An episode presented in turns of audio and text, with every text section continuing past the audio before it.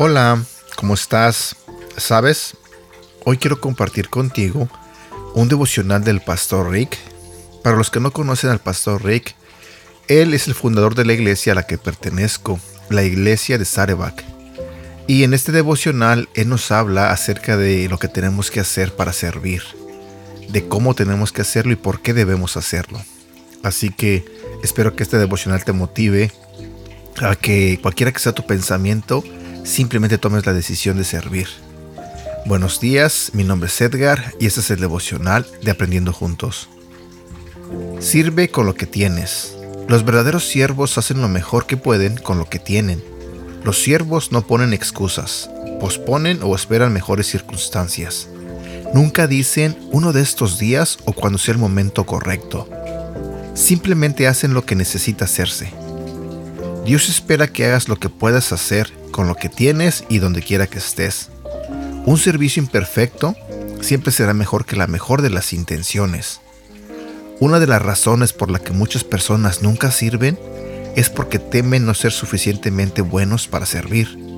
Han creído la mentira de que el servir a Dios es solo para superestrellas. Posiblemente has escuchado decir, si no se puede hacer con excelencia, no lo hagas.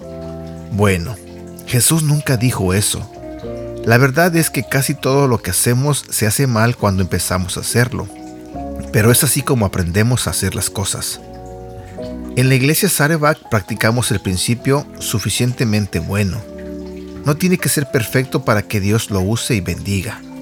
Preferimos involucrar miles de personas ordinarias en el ministerio que tener una iglesia perfecta dirigida por unas pocas personas.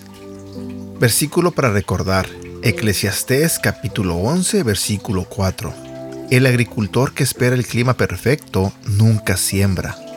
Si contempla cada nube, nunca cosecha. Antes de terminar este devocional, solo quiero comentarte algo que es muy importante. Si eres una de esas personas que va a la iglesia y todavía está pensando en que si va a servir o va a ayudar en la iglesia o no, te invito a que simplemente tomes la decisión como dice nuestro pastor, no se necesita ser una persona perfecta para poder servir en la iglesia. Simplemente se necesita un corazón dispuesto a servir a Dios y a su iglesia. Créeme que cuando uno toma esa decisión, en el camino uno va aprendiendo muchas cosas. Y más que nada, eh, lo importante de todo esto es que servir a la iglesia es servir a Dios mismo. Entonces, ¿por qué no hacerlo? Así que yo te invito a que tomes esa decisión de que te involucres en la iglesia, de que sirvas, de que seas parte de las cosas que se hacen en la iglesia. Y bueno, eso era lo único que quería compartir contigo en este día.